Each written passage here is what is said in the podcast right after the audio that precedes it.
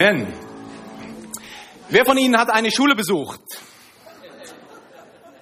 Oh, das sind nicht viele. Das hätte ich mir doch anders erwartet. Wer ist unterrichtet worden? Deutsch, Englisch, Geografie, Geschichte, Latein, Französisch. Habt in unterschiedlichsten Fachgebieten Wissen vermittelt bekommen. Ah, jetzt werden es auf einmal mehr. Wo haben Sie das gelernt, wenn nicht in der Schule?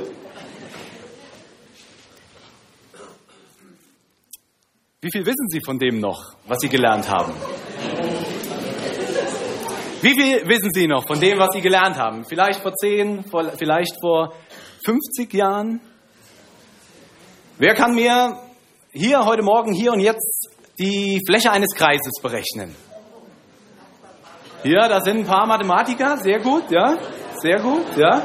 Wer kennt noch die alten Latein- und Französisch-Vokabeln, die man sich mühsam vielleicht angeeignet hat? Wer hat sie noch drauf? Sehr gut. Wer kann noch die ersten römischen Kaiser zitieren? Vielleicht noch in der richtigen Reihenfolge und von wann bis wann sie regiert haben?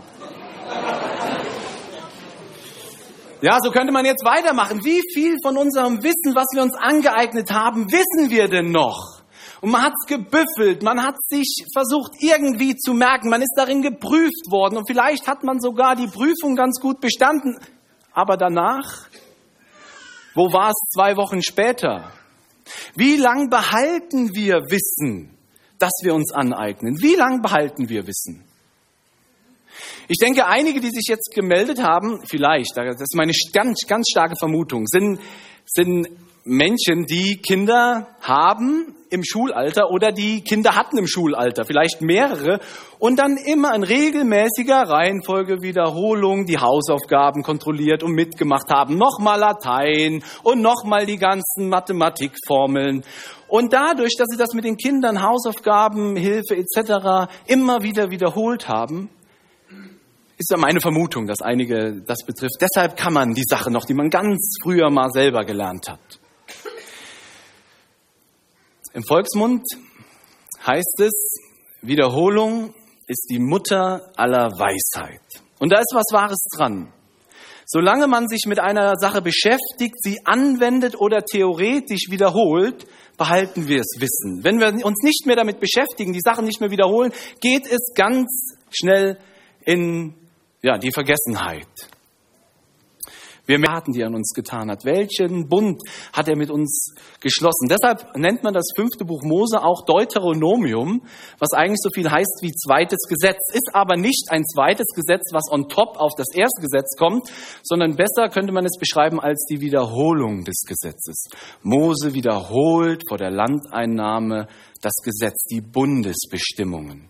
Den Bund, den Gott, der lebendige Gott mit seinem Volk geschlossen hat weil er möchte, dass sie sich erinnern, wenn sie das Land dann eingenommen haben. Und Mose weiß, wie wichtig es ist, dass das Volk sich erinnert, denn dass sie Gott nicht vergessen, dass sie sich an Gott erinnern, ist unabdingbar für ihr Wohlergehen. So hatte es Gott in seinem Bund beschlossen. Gott hatte gesagt, wenn ihr mich vergessen werdet, wenn ihr mir den Rücken zudreht, wenn ihr mir ungehorsam seid, wenn ihr mich ablehnt, dann werdet ihr unter dem Fluch stehen, unter den Fluchbestimmungen dieses Bundes, den er am Sinai mit dem Volk geschlossen hatte.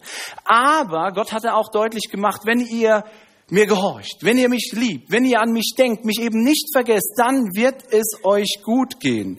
Und so unterrichtet Mose das Volk eben in diesen Bundesbestimmungen, auch diesen Fluch- und Segensbestimmungen dieses Bundes durch das gesamte Buch 5. Mose Deuteronomium hindurch immer wieder diese Erinnerung. Zum Beispiel in Kapitel 4 ab Vers 23.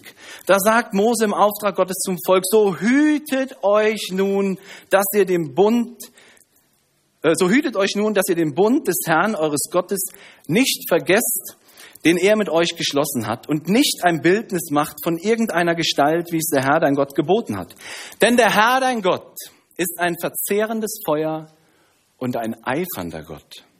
Wenn ihr nun Kinder zeugt und Kindeskinder und im Lande wohnt und versündigt euch und macht euch Bildnisse von irgendeiner Gestalt, so dass ihr übel tut vor dem Herrn, eurem Gott, und ihn erzürnet, so rufe ich heute Himmel und Erde zu Zeugen über euch, dass ihr bald weggerafft werdet aus dem Lande, in das ihr geht, über den Jordan, um es einzunehmen.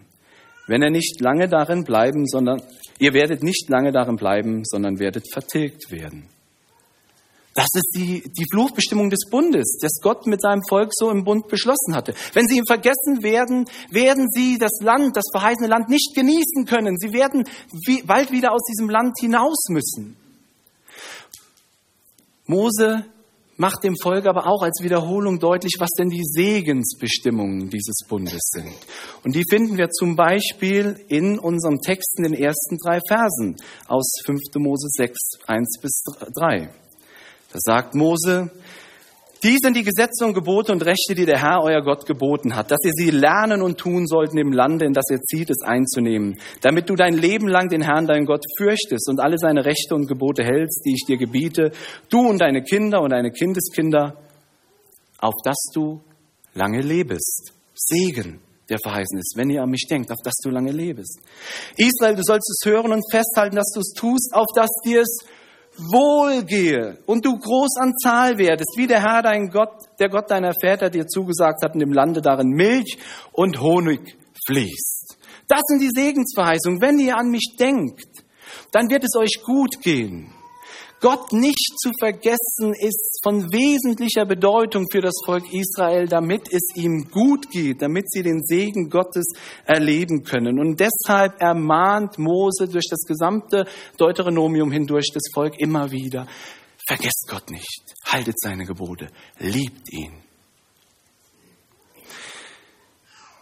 Was hat das Ganze mit uns zu tun? Nun, wir stehen als Nachfolger Jesu Christi, stehen wir nicht mehr unter den Fluch- und Segensbestimmungen dieses mosaischen Bundes. Sind wir befreit durch Jesus Christus. Aber das Volk sollte Gott nicht vergessen und für uns als Nachfolger Jesu Christi ist es auch von Bedeutung, dass wir den lebendigen Gott nicht vergessen in unserem Leben, in den wirren Herausforderungen, Anforderungen unseres Alltags, dass wir ihn nicht vergessen. Und auch wir haben deshalb Erinnerung nötig. Erinnerung daran. Und ich finde Mose klasse, weil Mose nicht einfach nur sagt, hey, ihr liebes Volk, das ist der Bund und wenn ihr es nicht macht, das ist der Fluch, der über euch kommen wird und wenn ihr es macht, das ist der Segen. Nein, Mose, Mose ist viel praktischer. Er gibt nämlich in unserem Text, in diesen Versen 1 bis 9, praktische Tipps, Anweisungen, wie das, die eine Hilfe sein können, wie das Volk Gott nicht vergessen kann. Und diese Tipps möchte ich mit uns heute etwas genauer anschauen, weil ich denke, sie sind auch für uns, für unsere Jesus-Nachfolge von großer Bedeutung und helfen uns, Jesus Christus, seine Liebe, seine guten Anordnungen, seine Gnade in unserem Alltag nicht zu vergessen. Der erste Tipp, den Mose gibt, Gott nicht vergessen durch Beschäftigung mit seinem Wort.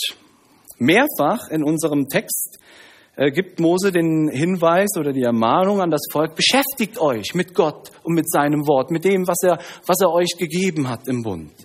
Da heißt es in Vers 1, dies sind die Gesetze und Gebote und Rechte, die der Herr, euer Gott, geboten hat, dass ihr sie lernen sollt. In Vers 3, Israel, du sollst es hören und festhalten. In Vers 7, und sollst sie deinen Kindern einschärfen und davon reden, wenn du in deinem Hause sitzt oder unterwegs bist, wenn du dich niederlegst oder aufstehst. Mose sagt dem Volk, beschäftigt euch mit Gott, mit eurem Gott. Lernt, was er euch gesagt hat. Lernt seine Gebote, kennt sie, kennt sie auswendig. In Vers 3 hört immer wieder darauf. Vers 3 hört und Vers 3 festhalten. Festhalten steht für bewahren. Bewahrt dieses Wort. Bewahren, damit es eben nicht verloren geht, damit es nicht in Vergessenheit gerät. Wisst, wer euer Gott ist, was er Gutes getan hat und was seine Gebote sind. Ihr sollt euch gut darin auskennen. Und er sagt in Vers 7, aber nicht nur ihr, sondern ganz wichtig, Schärft es euren Kindern ein. Und einschärfen bringt auch zum Ausdruck, wie groß die Bedeutung ist, die Kinder nicht zu vergessen darin in der Beschäftigung mit dem Wort Gottes. Denn sie sind die Generation, die nachher kommen wird. Und auch für die Generationen nach ihnen gelten diese Bundesbestimmungen. Auch sie sollen den lebendigen Gott kennen. Mose weiß, wie wichtig Wiederholung ist und Beschäftigung, um nicht zu vergessen. Und deshalb sagt er in Vers 7, und du sollst davon reden, wenn du in deinem Hause sitzt oder unterwegs bist, wenn du dich niederlegst und aufstehst. Es soll ein Thema sein in deinem Leben, immer wieder, in deinem Alltag. Wie ist das bei Ihnen? Wie viel beschäftigen Sie sich mit Gott, mit Gottes Wort in Ihrem Alltag? Spielt das von Montag bis Samstag eine Rolle? Ist Ihnen das wichtig, mehr von Gott zu erfahren, ihn besser zu kennen, sein Wort zu kennen? Ich gehe mal grundsätzlich davon aus, ja, das ist Ihnen wichtig. Das ist ein Grund, warum Sie heute Morgen hier im Gottesdienst sind, um Gott zu begegnen, auf sein Wort zu hören, mehr von ihm zu erfahren, zu hören, was er getan hat, was er heute noch tut. Aber wie sieht es eben aus heute Nachmittag, nach dem Gottesdienst? Morgen, wenn die Arbeit wieder losgeht, im Alltag. Im Alltag ist das doch oftmals so schwer. Da nimmt uns Montagmorgen der Wecker klingelt und der Job nimmt uns schon gefangen. Die Verpflichtungen des Alltags, private, familiäre Verpflichtungen, Termine, unsere Terminkalender sind doch voll.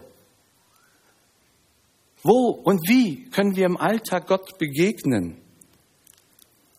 Es ist doch eine große Gefahr in unserem Alltag bei der ganzen Fülle, die unser Leben so voll macht, dass wir vielleicht in der Gefahr stehen, Gott darüber zu vergessen. Ich glaube, deshalb gilt auch uns die Ermahnung, vergiss nicht deinen Gott. Vergiss nicht deinen Gott. Die frommen Juden, die haben diesen Text sehr wörtlich genommen. Und deshalb beten fromme Juden bis heute das Schema Israel, mindestens einmal am Tag manchmal häufiger.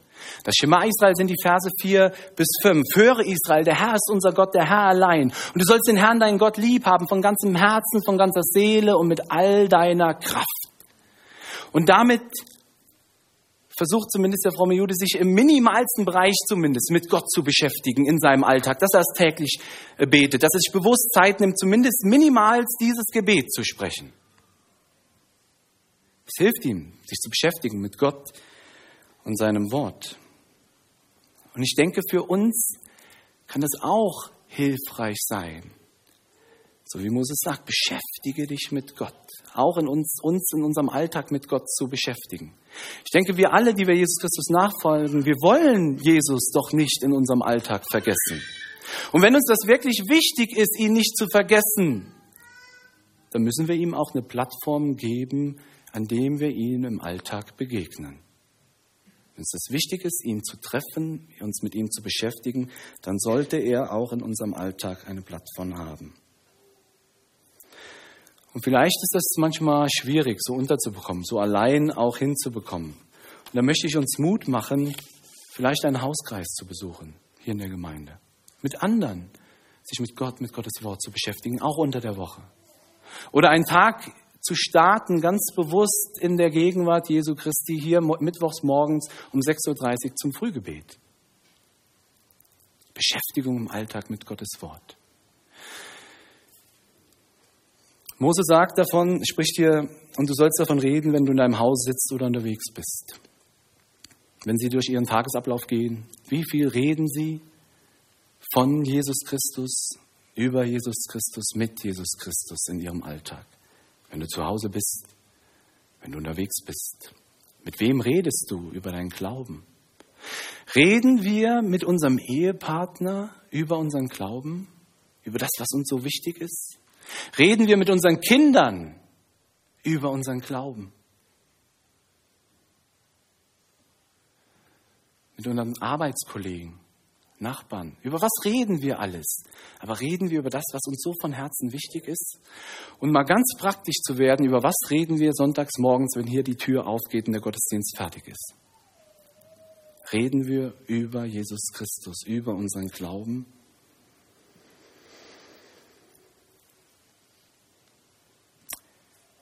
Ich denke,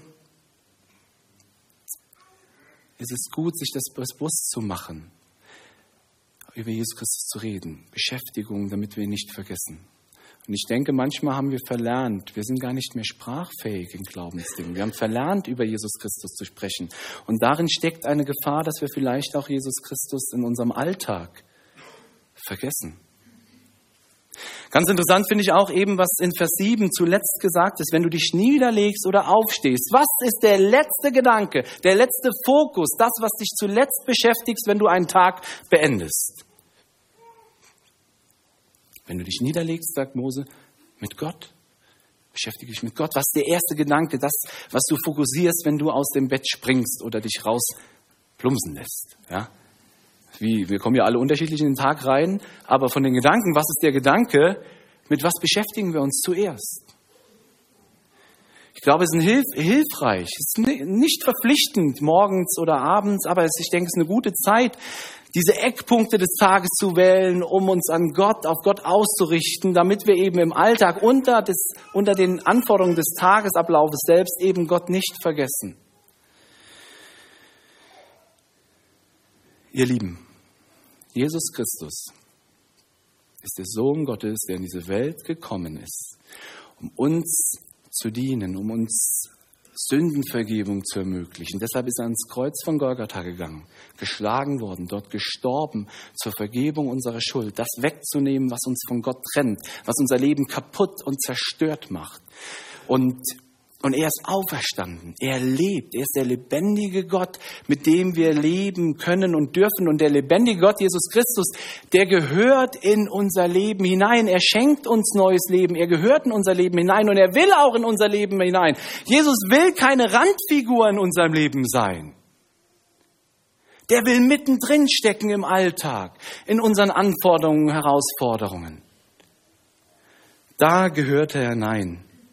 Und in diesen Anforderungen ist es doch gerade wichtig, sich zu erinnern, wie groß seine Liebe ist, wie groß seine Vergebung ist, wie groß seine bedingungslose Annahme ist, wie sehr er uns liebt, dass er uns immer bei uns ist. Und ihr Lieben, wo sonst in den Dingen, in denen wir uns im Alltag beschäftigen, Beruf etc., wo sonst finden wir so eine bedingungslose Annahme, Vergebung und Liebe als bei Jesus? Und da müssten wir uns doch umso mehr mit ihm beschäftigen und wenn wir uns beschäftigen, kommt er automatisch in unser Leben hinein. Und dann macht Jesus Christus unser Leben reich. Und er macht es reich mit so vielen Dingen, die wir für alles Geld der Welt nicht kaufen können. Vergebung, Liebe, Annahme, Sinn und Ziel fürs Leben, Bedeutung. Ich bin geliebtes Kind Gottes. Und das immer wieder auch im Alltag zu wissen und anzunehmen. Und wenn wir diesen Reichtum für uns wollen, dann wollen wir ihn doch auch für unsere Kinder, denke ich. Und Mose ist es wichtig, dass die Kinder unterrichtet werden. Deshalb sagt er das auch so explizit. Unterrichtet die Kinder darin, vernachlässigt sie nicht. Und wir wollen doch auch, dass, sie, dass die Kinder Jesus Christus kennenlernen, schon früh.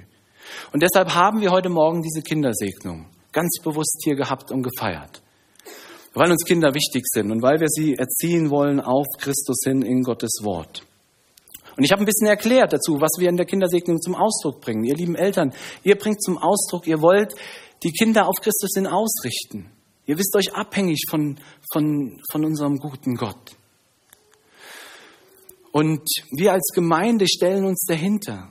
Und es ist auch wichtig, dass die Kinder erzogen werden, unterrichtet werden, auf Christus ausgerichtet werden. Deshalb haben wir verschiedene Angebote. Kindergottesdienst, der jetzt zeitgleich im Keller abläuft.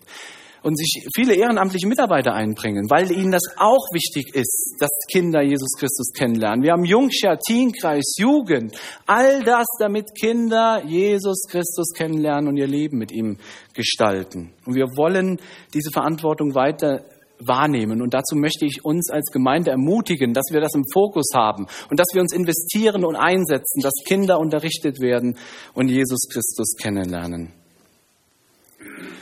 Und ihr lieben Eltern, euch möchte ich Mut machen.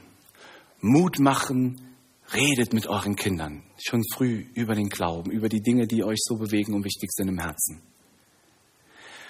Und ich denke, für christliche Familien, auch christliche Familien, stehen in der Gefahr, in der Bedeutung von Schule, Hausaufgaben, Klavierunterricht, Sportunterricht und alles, den Fokus zu verlieren, die Kinder auf Christus hin auszurichten. Und man vergisst über all diesen Hausaufgaben, Klavier und Sport etc., man vergisst die Bedeutung des Glaubens und die Wichtigkeit, dass die Kinder und, und vergisst darüber alles Mögliche zu tun, dass die Kindern Jesus lieb gemacht wird. Und dazu möchte ich alle Eltern ermutigen das wahrzunehmen, die Bedeutung und die Priorität darauf zu legen, nicht auf den Klavierunterricht. Das ist eine gute Sache, aber in erster Linie doch Zeiten zu haben, zu finden, dass Kinder in Gottes Wort unterrichtet werden, dass sie Freude an Jesus Christus haben. Dazu möchte ich wirklich Mut machen und ähm, ich denke, das ist eine große Hilfe.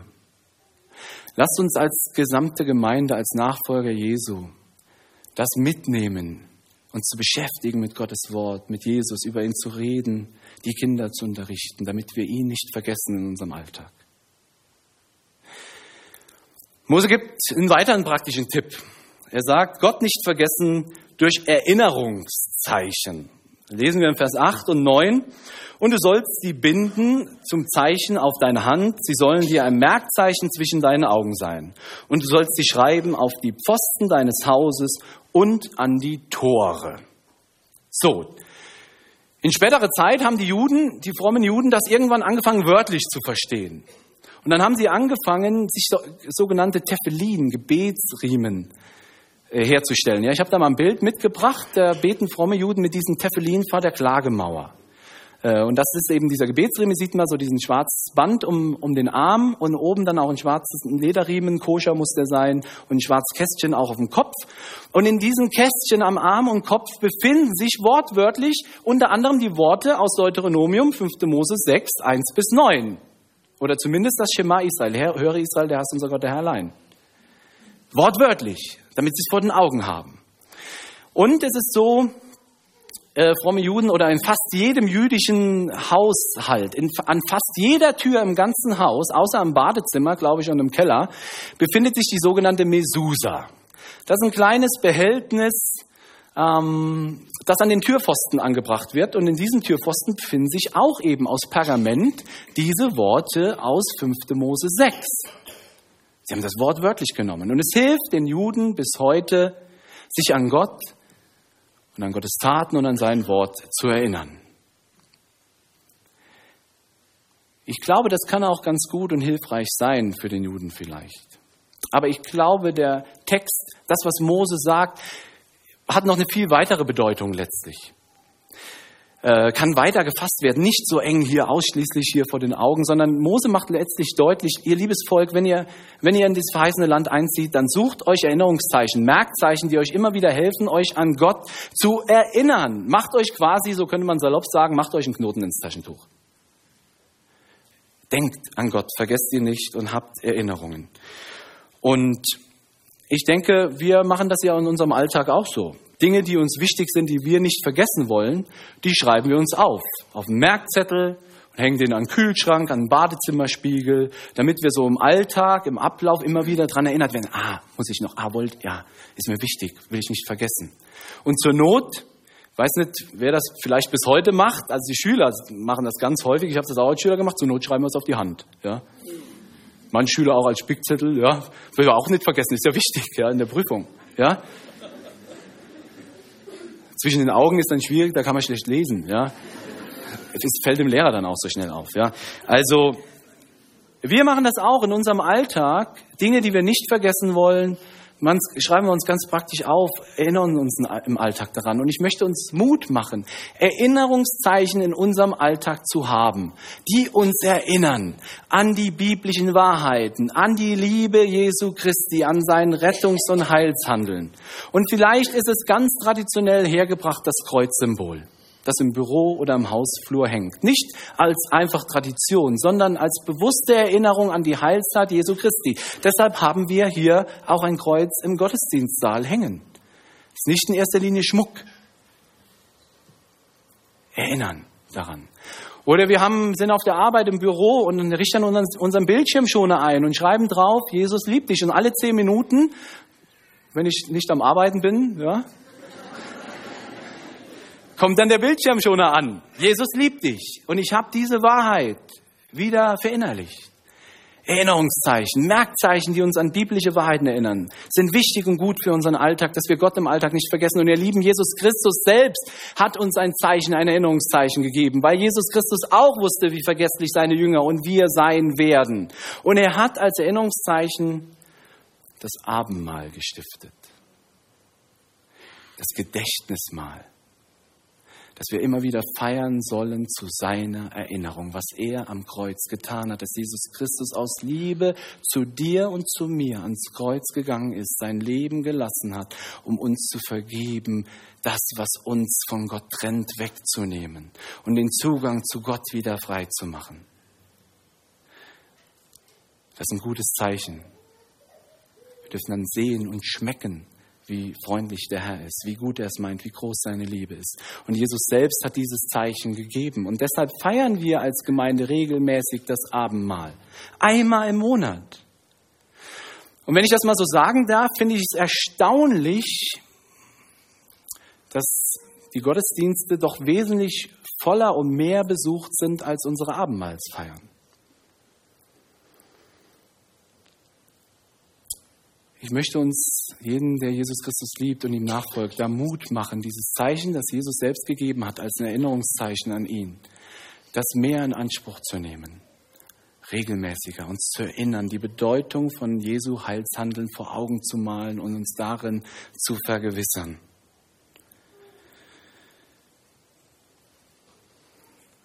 Das Abendmahl, ja, suchen Sie sich Zeichen, die Sie im Alltag erinnern und ich denke in besonderer Linie eben, nutzen Sie das Zeichen, das Jesus selbst gegeben hat, das Abendmahl, um mit Gott im Alltag weiter unterwegs sein zu können, ihn nicht zu vergessen. Ein dritter und letzter Hinweis, den Mose gibt dem Volk vor der Landeinnahme, ja, nicht Gott zu vergessen, ist letztlich Gott nicht vergessen durch ein Leben nach seinem Wort. Zweimal in unserem Text in den Versen 1 bis 9 ermutigt Mose das Volk oder ermahnt Mose das Volk, das, was sie theoretisch wissen, was sie lernen, was sie gehört haben von Gott, auch zu tun. Vers 1. Dass ihr sie lernen und tun sollt. Vers 3. Israel, du sollst es hören und festhalten, dass du es tust. Zweimal das auch zu tun. Mose weiß, es ist von Bedeutung, dass eben das Volk Israel Gott theoretisch nicht vergisst, nicht nur vergisst, sondern auch ganz praktisch. Also sie sollen sich nicht nur, sie sollen keine Geisteswissenschaft einfach nur daraus machen und sich irgendwie damit beschäftigen mit theologischen Fragen und so, sondern das hat was auch mit dem Tun zu tun, Gott nicht zu vergessen. Das muss in, in die Praxis hinein. Und gerade ist es ja so, dass manchmal zu viel Theorie und Verkopfung dazu führt, dass der eigentliche Sinn für die Praxis dahinter verloren geht.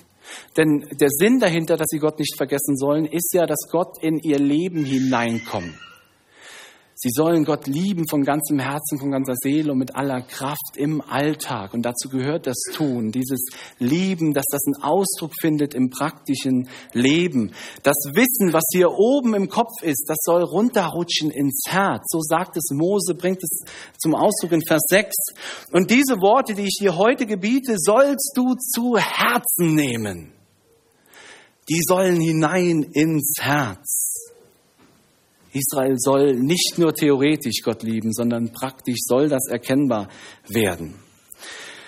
Und ihr Lieben, ich denke, das ist der Grund, warum manche Menschen Gott um 40 Zentimeter verpassen. 40 Zentimeter verpassen sie Gott. 40 Zentimeter ist die Entfernung vom Kopf zum Herzen etwa. Es gibt, es gibt viele Menschen, die glauben theoretisch an Gott.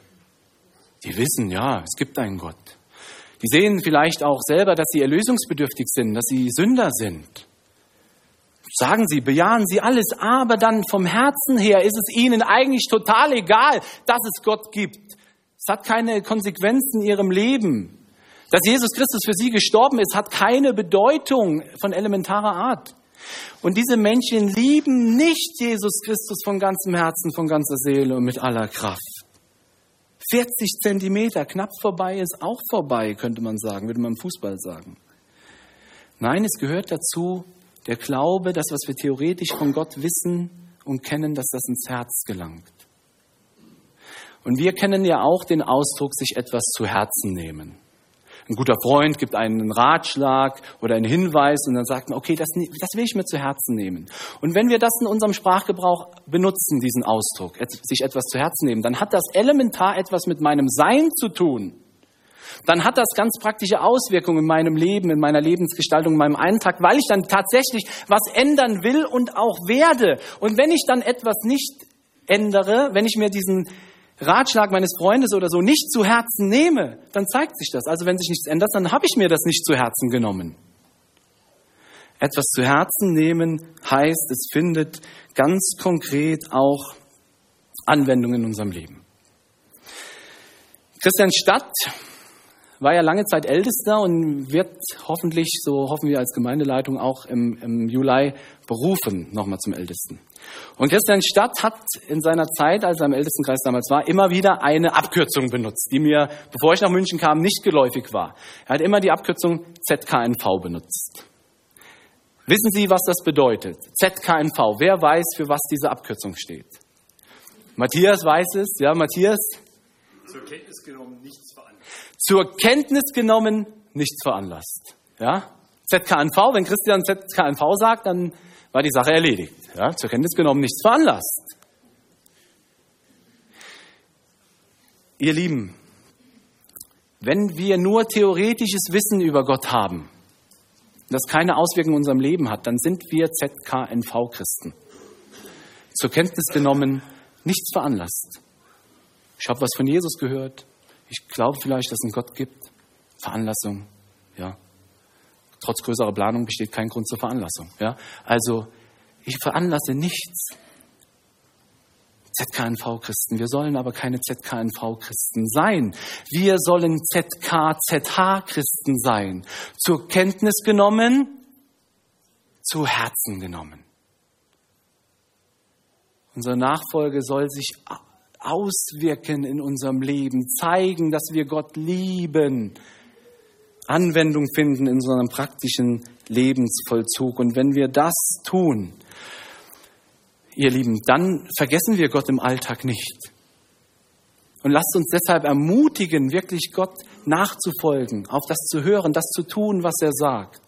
Und wenn wir wirklich so leben, dann haben wir den größten Schutz gegen diese Gefahr, Gott im Alltag zu vergessen. Weil wenn wir das tun, mit Gott leben, ZKZH-Christen werden, Gottes Wort, Gott selbst in unserem Herzen tragen, ihn von ganzem Herzen lieben wollen, dann wird aus der Theorie, wird Praxis und von irgendeinem toten Wissen über Gott wird eine lebendige Beziehung. Und ihr Lieben, darauf kommt es Gott an. Eine lebendige Beziehung, die im Alltag gelebt wird.